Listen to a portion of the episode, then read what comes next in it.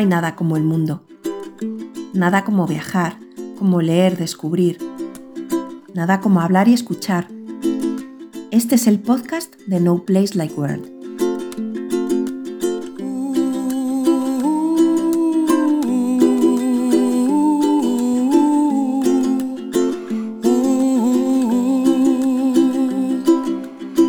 Envió por su pariente y vasallo y díjole cómo el rey le mandaba salir de todas sus tierras, no dándole de plazo más que nueve días, y que quería saber de ellos quiénes querían ir con él y quiénes querían quedarse.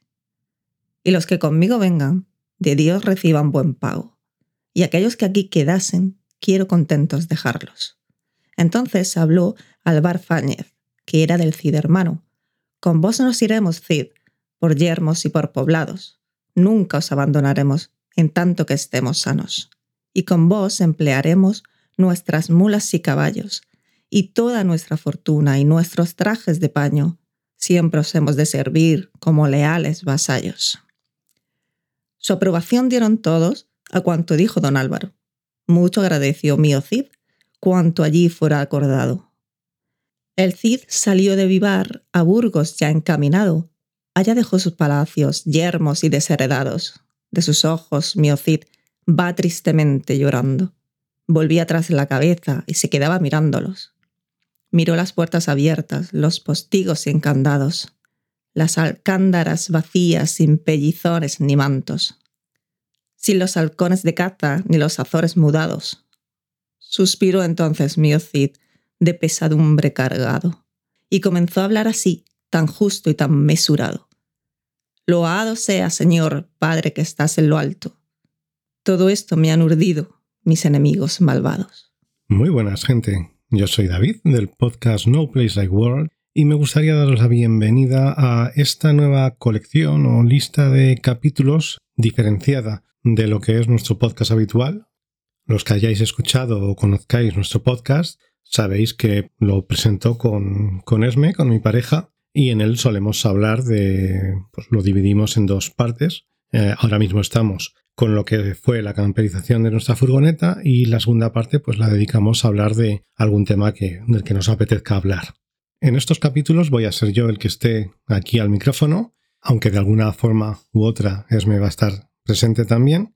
Y esto se debe básicamente a un tema, y es que eh, estos capítulos van a girar en torno a una idea que teníamos nosotros de, de viajar que va a diferir un poquito de la manera en la que solemos hacerlo.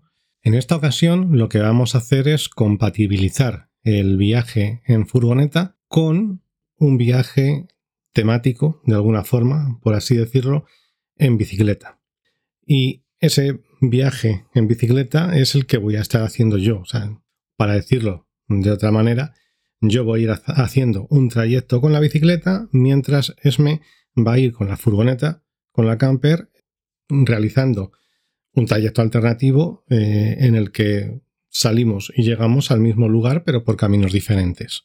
Y esto parte del hecho de que para el año pasado, cuando homologamos la camper, nuestra idea era haber hecho el camino mozárabe de Santiago que es un camino que parte desde Almería, Granada o Málaga, confluye en un momento dado con la Vía de la Plata y desde ese punto sigue la Vía de, la Plata hasta llegar a Santiago. La idea de, hacer, de recoger cada una de esas etapas en un podcast pues ya la teníamos desde el año pasado. Lo que pasa es que como no pudimos llevar a cabo por falta de entrenamiento y de tiempo para prepararlo, pues el camino este que os digo de Santiago, pues lo hemos tenido que posponer hasta ahora que hemos decidido eh, hacer de primeras un trayecto de ensayo, digamos, que va a ser eh, la ruta del destierro del camino del Cid. Y esta ruta es una de las partes de lo que es el camino del Cid. Eh, el camino del Cid es una ruta multietapa, como podría ser el camino de Santiago. Lo que pasa que este, en este caso está dividido en cuatro o cinco partes independientes entre sí, pero que se complementan.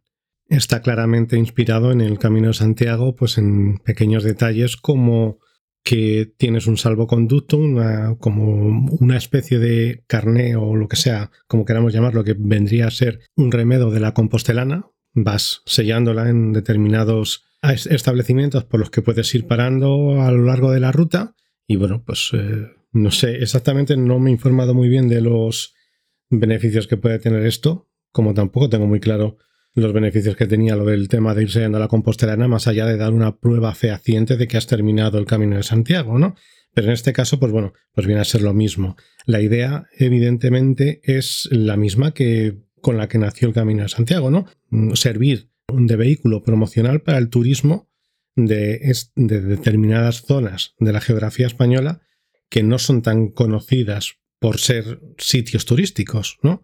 De hecho, bueno, pues si os dais cuenta, ahora os comentaré un poquito, pero la ruta se extiende por lo que es Castilla y León, o sea, por las comunidades autónomas de Castilla y León, Castilla-La Mancha, Aragón y la Comunidad Valenciana. La Comunidad Valenciana, pues es un destino turístico por antonomasia, pero Aragón tiene zonas, como ya sabéis, lo de Teruel existe, eh, zonas muy despobladas, como pasa también en Castilla y León, la zona de Soria, ¿no? que está muy despoblada. Entonces, pues bueno, pues digamos que esto es una especie de vehículo para dinamizar la oferta turística de estas zonas. Si queréis buscar información sobre los diferentes, las diferentes rutas que engloban el camino del Cid y las diferentes formas de poder hacerlo, os recomiendo la web www.caminodelcid.org, que allí vais a encontrar absolutamente toda la información que vais a poder precisar. Y el encargado de este camino eh, es un consorcio denominado Consorcio Camino del Cid, que es una entidad pública que regula y promociona lo que es la ruta, el camino. Está apoyada, se apoyan las diputaciones eh, provinciales de Burgos, Soria, Guadalajara, Zaragoza, Teruel, Castellón, Valencia y Alicante, que son todas las provincias por las que pasan las diferentes ramas o los, diferentes tramos de este camino. Como os he comentado antes, eh, hay cinco rutas diferentes dentro de este camino del Cid, que, bueno, el camino, obvia decir, ¿no? Que, que sigue los pasos de lo que, los pasos de la aventura, la epopeya, o como queramos llamarlo, del cantar del mío Cid. O sea, los pasos que va desde el momento en el que destierran al Cid de Vivar, o bueno, destierran al Cid de, de Castilla, hasta que toma Valencia y, muere en la toma en la batalla de Valencia, creo que era, ¿no? No me he leído del todo el, camino del mío Cid, el cantar del mío Cid, he de admitirlo. El caso es que, bueno, pues estas cinco rutas diferenciadas tienen la, la particularidad de que puedes empezar en la primera y, e ir uniéndolas, o sea que serían consecutivas, que aunque están divididas en cinco tramos diferenciados, cada uno con sus etapas, es cierto que puedes hacerlo del tirón y sería, conformaría un solo camino. Entonces, pues bueno, pues por nombraros, por daros un poquito de información, la primera ruta sería la del destierro, que partiría de Vivar del Cid en Burgos y llegaría hasta Atienza en Guadalajara, que son seis etapas y cubre 296 kilómetros. Esto en mountain bike. Yo os voy a decir eh, los recorridos eh, para mountain bike, porque también lo podéis hacer en ciclo, carretera de, carretera, en cicloturismo, vamos, a pie y en coche, para los que solo quieran disfrutar del turismo gastronómico sin gastar demasiadas fuerzas. Entonces, bueno, pues como os digo, empieza con el destierro, seguiría tierras de frontera, que termina, o sea, que empieza donde termina el destierro, empieza en Atienza, en Guadalajara, y llega hasta Calatayud, en Zaragoza. Serían cinco etapas y 278 kilómetros. Después iría las tres taifas, que parte de Calatayud, en Zaragoza, y llega a Cella, en Teruel. Serían seis etapas y 312 kilómetros. Después llegaría la conquista de Valencia, que va desde Cella, en Teruel, a Valencia capital. Serían cuatro etapas y 250 kilómetros. Y por último estaría la defensa del sur, que va de Valencia capital hasta Orihuela, en Alicante, que serían otras cuatro etapas y otros 250 kilómetros. Aparte de, estas cinco, de estos cinco bloques de etapas, habría otras dos etapas sueltas, que serían el ramal de Alfáñez, que sería en Castellón, iría desde Castejón de Henares, en Guadalajara, hasta Guadalajara capital. Es una sola etapa de 70 kilómetros y medio. Y luego el anillo de, de Gallocante, que es una ruta circular en Daroca, Zaragoza, de casi 49 kilómetros. En total, si quitamos estas dos últimas etapas sueltas, y hacemos, si hiciésemos todas las etapas, todas las partes diferentes del camino del tirón, cubriríamos 1.386 kilómetros en 25 etapas. Lo que pasa que esto de las etapas, bueno, pues también eh, decir que es lo que te recomiendan en la página web, la administración de la distancia y las etapas que te dan en la página web. Tú, evidentemente, te puedes descargar los tracks oficiales y luego puedes administrarte la ruta según tú veas o como creas que, es mejor. En mi caso, yo, por ejemplo, he optado por seguir el itinerario y las etapas que ha realizado un, un usuario de Comut que se llama Álvaro Hernández, porque, como os he comentado antes, son el camino de la ruta del destierro. Está dividida en seis etapas, pero por ejemplo la primera etapa son solamente 12 kilómetros, va desde Vivar el Cid hasta Burgos. Entonces, pues bueno, para mi, a mi modo de ver, tampoco tiene mucho sentido hacerte 12 kilómetros un día, sí, es a modo de calentamiento, de prólogo, etcétera, etcétera, pero para mi forma de verlo no tiene mucho interés. Entonces, pues yo prefiero comprimir las seis etapas, dado que solamente hay una diferencia de 12, pues en lugar de hacer eh, esa distancia en cinco etapas, pues las pongo en, seis etapas, perdón, las pongo en cinco y, ya está, me parece más óptimo, la verdad. Como decía antes también, eh, la idea es que en cada inicio y final de etapa me encuentre con Esme eh, y la furgoneta. Entonces yo saldré por la mañana o cuando sea, saldré, en comenzaré la ruta y la idea es eh, encontrarme con Esme en el punto donde finalice cada, cada etapa y así pues los cinco días. Entonces, estas cinco etapas quedarían mm, divididas de la siguiente manera. La primera etapa partiría de Vivar del Cid y llegaría hasta Covarrubias. Serían 61 kilómetros con 730 metros de desnivel positivo. La segunda etapa comenzaría en Covarrubias y terminaría en Alcubilla de Avellaneda. Serían 56,4 kilómetros y 880 metros de desnivel. La tercera etapa comenzaría en Alcubilla de Avellaneda y terminaría en San Esteban de Gormaz. Eh, serían 67, redondeando 67 kilómetros, 66,8 y tendría un desnivel positivo de 760 metros ascendidos. La cuarta etapa partiría de San Esteban de Gormaz y llegaría hasta Berlanga de Duero. Serían 59 kilómetros y 690 metros de desnivel. Y la quinta y última etapa sería, eh, pasaría, comenzaría en Berlanga de Duero y terminaría en Atienza, ya en Guadalajara. Y serían 52 kilómetros y 870 metros de desnivel positivo.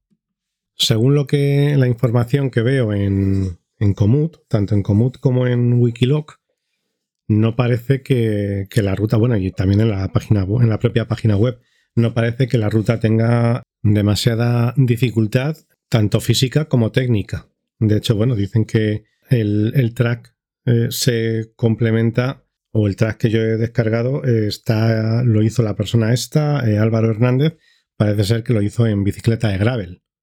Entonces, pues bueno, pues no creo yo que haya demasiado nivel técnico, demasiada dificultad técnica y físico, pues bueno, al final son casi 300 kilómetros en cinco etapas que, bueno, pues salen a 60 kilómetros de media, ¿no?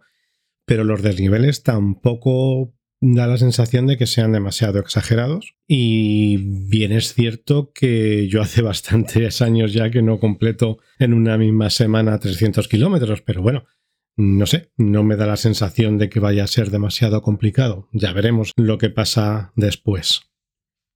Y también ya, pues comentar que parece ser que todo esto de la ruta del CID se está poniendo bastante de, moda porque este mismo año la periodista especializada en ciclismo Ainara Hernando ha sacado un documental para televisión española haciendo la ruta del Cid pero en bicicleta de carretera. Bueno, supongo que la ha hecho en bicicleta de carretera porque he de, admitir que yo no he visto el documental. Pero sí, ella está especializada y sé que monta en bicicleta de carretera, así que es lo que me imagino que habrá hecho.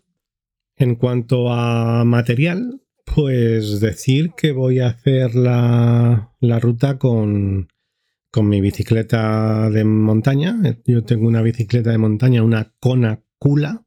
Ya sé que el nombre es un tanto extraño.